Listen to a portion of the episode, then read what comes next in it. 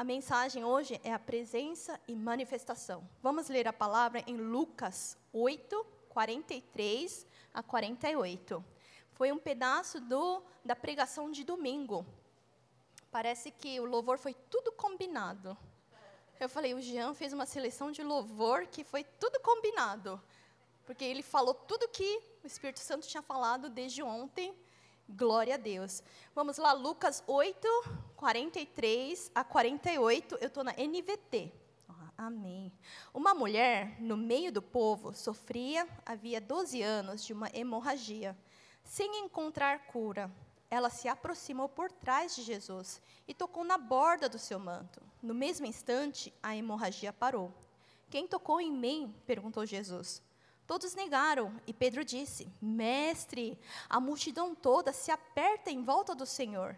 Jesus, no entanto, disse: Alguém certamente tocou em mim, pois senti que de mim saiu o poder.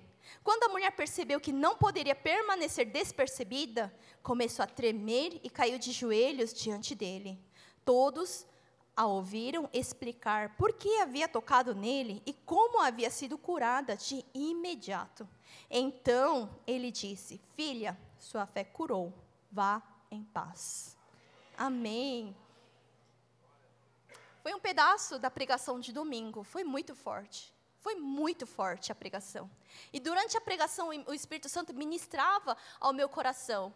E eu comecei a montar um sermão sem saber que eu ia pregar hoje. E eu falei: essa é a palavra, porque Deus quer confirmar algo que foi pregado domingo e quer pregar, fincar no seu coração. Ele quer mostrar a presença e a manifestação dele. Esse registro dessa mulher do, com é, hemorragia, ela não parece ser um episódio separado, que foi para escrever este episódio. Porque você vê nos evangelhos, nos três evangelhos, que o contexto é sobre o Jairo e a sua filha. E no meio, de repente, aparece esse bloco da, da cura desta mulher. A gente entende que todos que estavam lá estavam numa agenda em direção à cura da filha do Jairo. E de repente essa agenda para, algo fora, entra no contexto, acontece, ela acaba e a história continua do Jairo. É muito interessante. Parece que isso não foi algo que estava sendo planejado naquele momento. Aí eu fiquei com dúvida, fui em, nos evangelhos de Mateus, Marcos e Lucas. Escolhi a versão do médico, porque fala de cura. Aí fui no, no quem tem pri, pri, propriedade para falar. Eu achei muito interessante. Jesus tinha uma agenda terrestre, carnal, igual ao nosso. Naquele dia, com certeza, ele foi ver o Jairo, as pessoas pediram para curar a filha do Jairo, ele estava a caminho e de repente algo para a agenda de Jesus, um milagre acontece, a história não acaba por aqui, mas ele continua a agenda dele. Você notou uma chave que tem nesse meio? A história vai, para, continua. Por que, que houve essa pausa? Por que, que teve uma história? Por que, que teve um acontecido no meio dessa história? Algo quer nos ensinar nesta noite. E o incrível é que tinha muita gente naquele meio. Tinha um empurra-empurra nesse meio. Tinha muita gente envolvida. Havia uma presença de Jesus naquele lugar. Mas a história para para ter uma manifestação para uma certa pessoa. Está captando a mensagem onde eu quero chegar? Vai analisando a história comigo. Quem é você nessa situação toda? É o Jairo, filho do, a filha do Jairo? É o discípulo? É Jesus? É a mulher do fluxo de sangue? É a multidão que aperta? Quem é você nessa história? Nós todos fazemos a parte de uma história. Nós todos somos uma personagem nessa história. Quem é você? Em qual parte você está se encaixando? Voltando à minha história lá da Coreia, o país é muito rico, muito próspero. Não precisa mais de nada. E aí eu comecei a ver um vazio no coração das pessoas.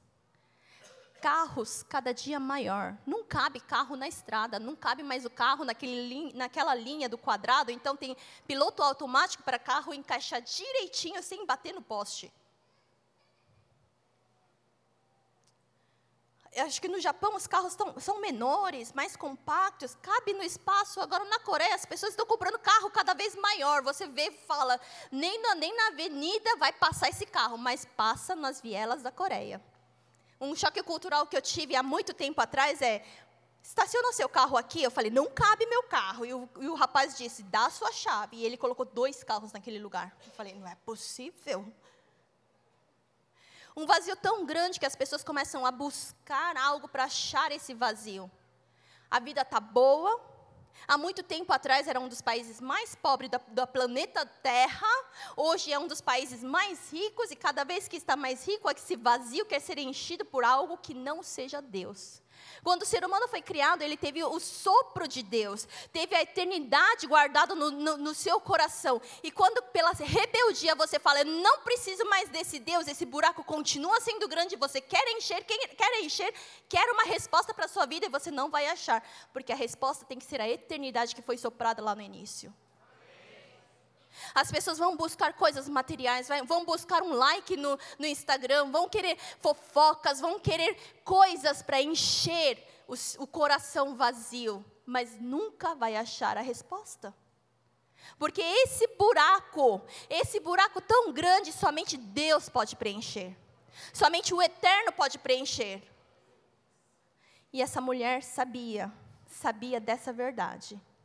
A mulher não sofria um dia, não sofria 12 meses, ela sofria 12 anos. Se você mora 12 anos no mesmo lugar, todo mundo sabe o ciclo da sua vida, sabe quem você é.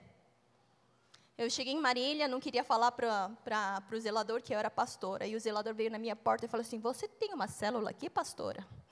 Eu falei: Tenho.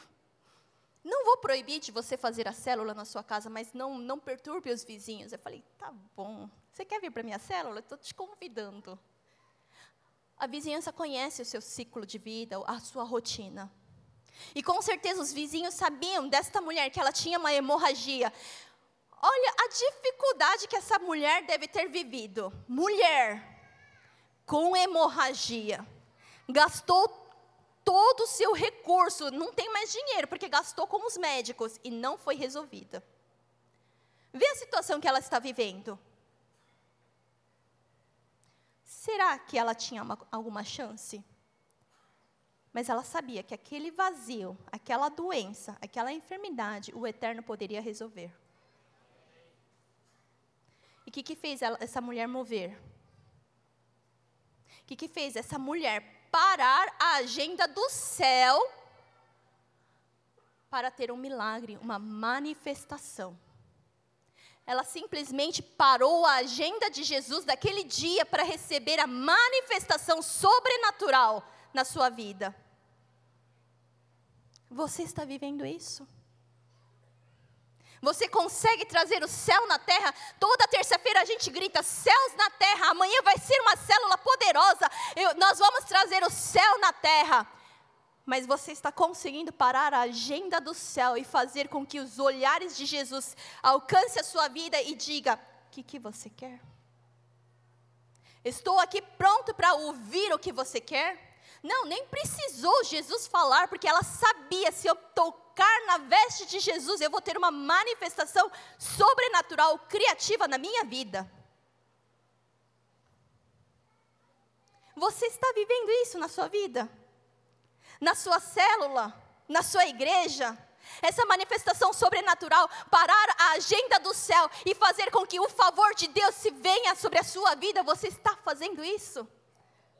O que, que fez essa mudança na linha do tempo de Jesus para que a manifestação não pare numa presença, mas venha a manifestação sobre a vida dela? Em primeiro lugar, a fé. Ela teve a fé de que se eu tocar nesse homem que todo mundo está falando, somente ele vai me dar solução.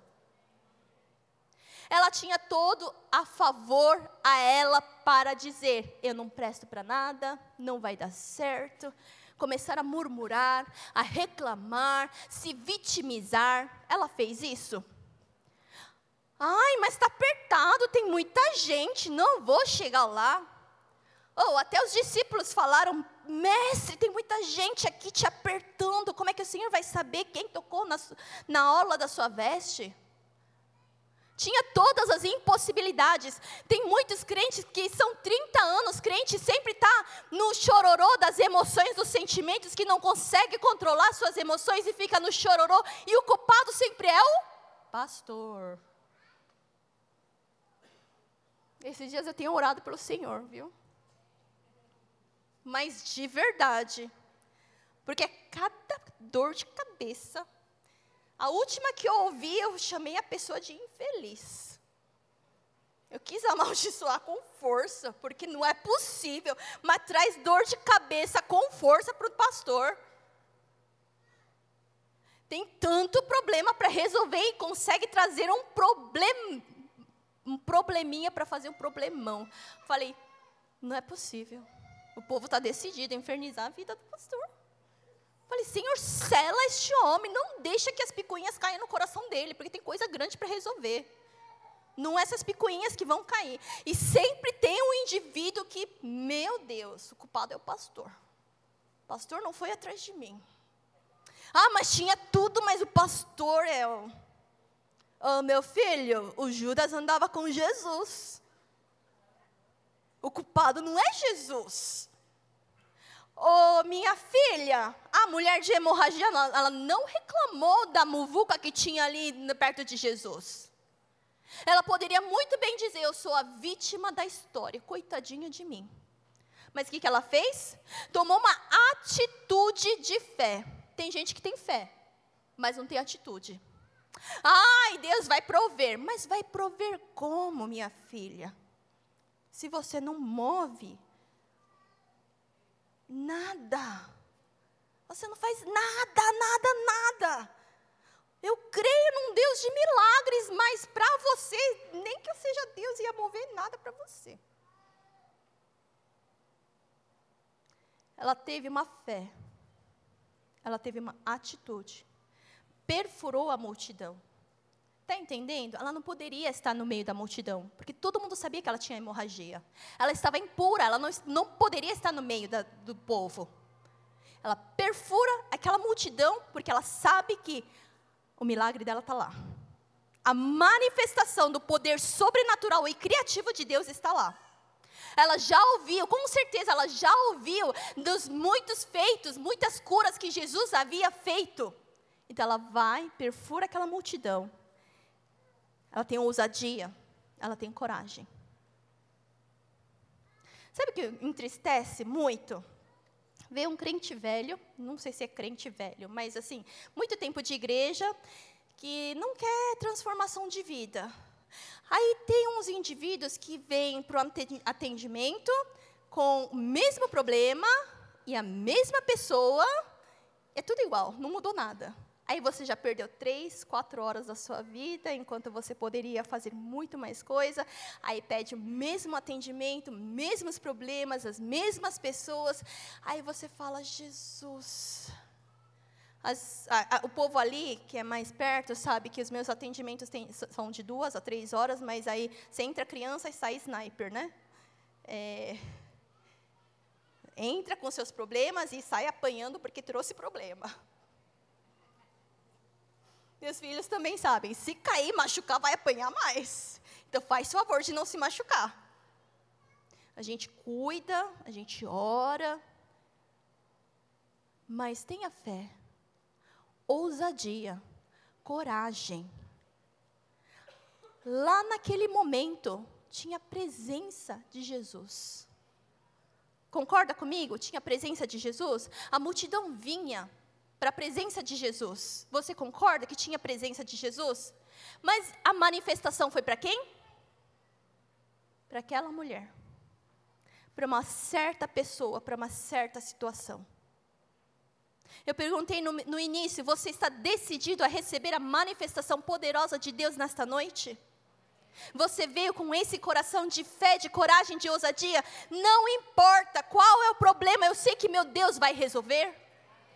Você veio decidido sabendo, meu Deus, Ele é poderoso para mudar as situações que o mundo diz não vai dar certo. Doze anos pagando médicos, exames e, e todo, todos dizendo você não faz parte mais dessa comunidade porque a sua doença não tem cura. E você diz: aquele sim, eu vou parar a agenda desse homem porque eu sei que ele vai me curar.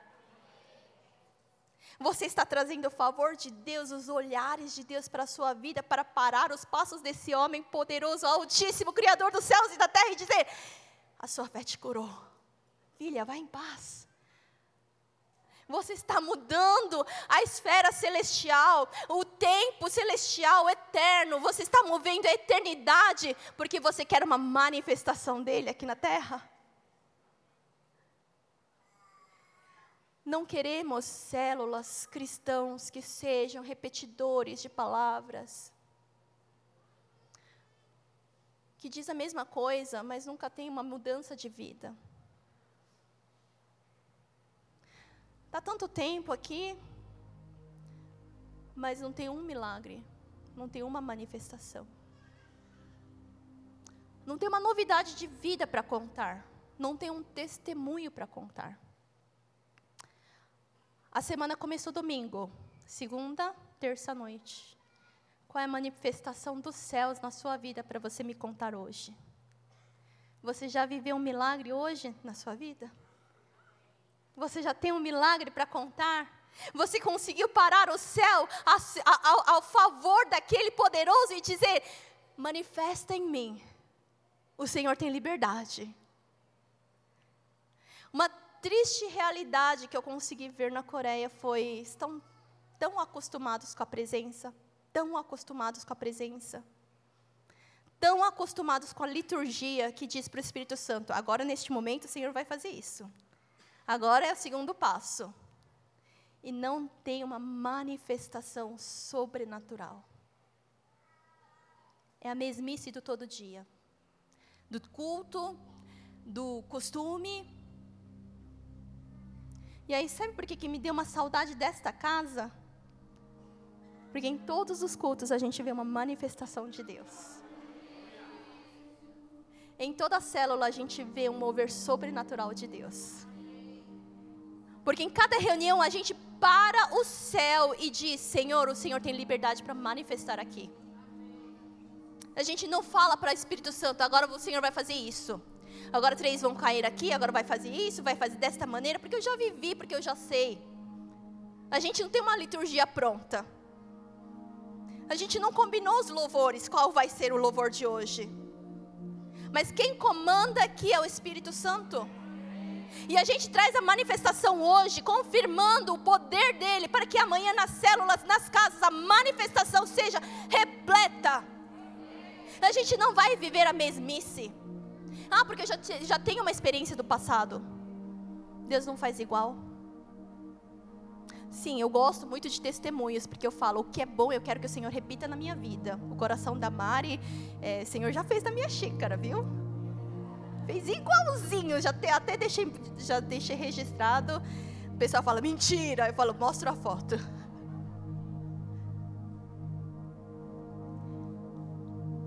Tem gente que se contenta com a queda do Golias. Derrubei um gigante. Se contenta e para no tempo. Esquece que tem um trono à espera. Aí Deus fala: "O filho, o jovem, cresça. Sai desse lugar e fala: "Não, mas eu já derrubei um, um Golias, tá bom. Olha o que eu fiz. Experiência de 20 anos atrás experiência de 10 anos atrás, experiência de mês passado. O óleo é fresco. Todos os dias a manifestação sobrenatural sobre a minha vida, sobre a sua vida, sobre a sua célula, sobre a nossa igreja. Tem gente que fala: olha, a minha arca demorou 100 anos para ser construída. 100 anos. Você acha que eu vou ficar um ano, e, um ano e dez dias aqui? Vou ficar mais tempo.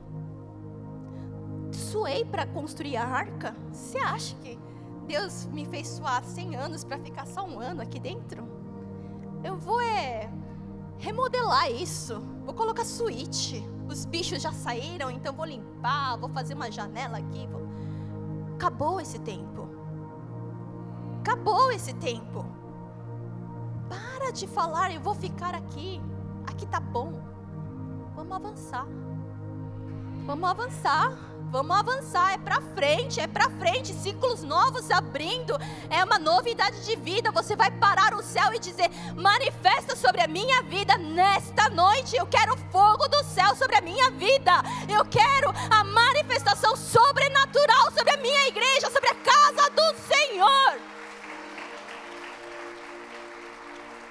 Nós vivemos de glória em glória. Uma coisa muito importante que eu aprendi nesta casa. Você nunca termina um culto para baixo. E no tempo mais difícil do mundo, esse líder falou: Eu não quero ver ninguém falando palavras negativas. Aprende. Se alguém vier falar de coisa negativa para baixo, ou sai da minha frente, ou apanha com a língua e vai para cima. Isso que eu aprendi aqui. E eu quero animar você. Porque a mulher do fluxo de sangue conseguiu parar o céu, conseguiu parar a eternidade a favor dela, pela cura dela. A gente vai parar o céu, vai parar a agenda de Jesus, para dizer: é aqui que o Senhor vai manifestar, e aqui o Senhor tem liberdade para manifestar. Eu vou trazer um testemunho para mostrar para você como é real a presença, a manifestação sobrenatural nesta casa. Esse testemunho eu vivi na Coreia e já foi válido a minha viagem. Veio um profeta aqui na, na igreja e ele falou assim: na, na compra das cadeiras, é coisa recente, viu, pastor? Muito recente compre a cadeira para sua família. Aí a gente, eu, Natan, a gente orou, falou, nós vamos ofertar tantas cadeiras, amém, glória a Deus, confirmamos. Aí esse profeta chegou um dia e falou assim: pensa num parente seu que não conhece a Jesus. Aí eu olhei, eu falei, mas não tem nenhum. Aí tinha um indivíduo, assim, meio crente, conhecedor da. Não é conhecedor. É uma pessoa só, uma pessoa só lembrei dessa pessoa, só que eu não firmei nada com o Espírito Santo. Eu falei, não. Aí o Espírito Santo falou: Você lembrou da pessoa, você tem o nome da pessoa, você vai comprar a cadeira dessa pessoa. Eu falei: A pessoa está lá na Coreia, não vou comprar. Aí o Espírito Santo falou: Vai comprar. E o profeta tinha falado: Lembra daquele parente que não crê? Você vai comprar uma cadeira para ele, para ela. Falei: Não, não vou comprar. Aí a primeira coisa que passa na nossa cabeça, estou sem dinheiro. Aí alguém faz um depósito na minha conta, faz um pix. Eu falei, ah, o senhor está de brincadeira. Aí falou, nem assim você vai comprar? Eu falei, não. Aí o senhor falou, você vai comprar a cadeira dessa pessoa, desse parente. E eu, semanas lutando. Aí vem a parte rebelde da vida, né? Então vai ser em dez vezes, uma cadeira em dez vezes. Tá, tá, tá entendendo, Senhor?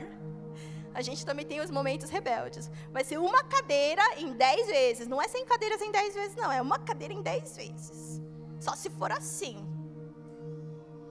Sabe quando você quer mandar em Deus? Coitada de mim, como, como vai ser o dia do julgamento, né? Aí você fala, Deus vai ser em dez vezes. Passei o cartão. Como ele vai fazer, não sei. Porque a pessoa, o indivíduo está lá na Coreia. Não sei como Deus vai fazer. Mas você crê que Deus, ele é onipresente? Está presente em todo lugar? E você, você acredita que ele é muito criativo? Não é sempre do mesmo jeito que ele salva as pessoas? Aí eu deixei engavetado, passei o meu cartão, a, a, a cobrança vem todo mês, mas deixei engavetado, né? Aí eu encontro esse indivíduo na, na Coreia dessa vez. Nunca nós cultuamos junto. Nunca. Onde foi o local de encontro? Na igreja. A gente vai encontrar na igreja. Aí a pessoa fala, beleza, na igreja. Encontramos na igreja, cultuamos junto e fomos para casa comer.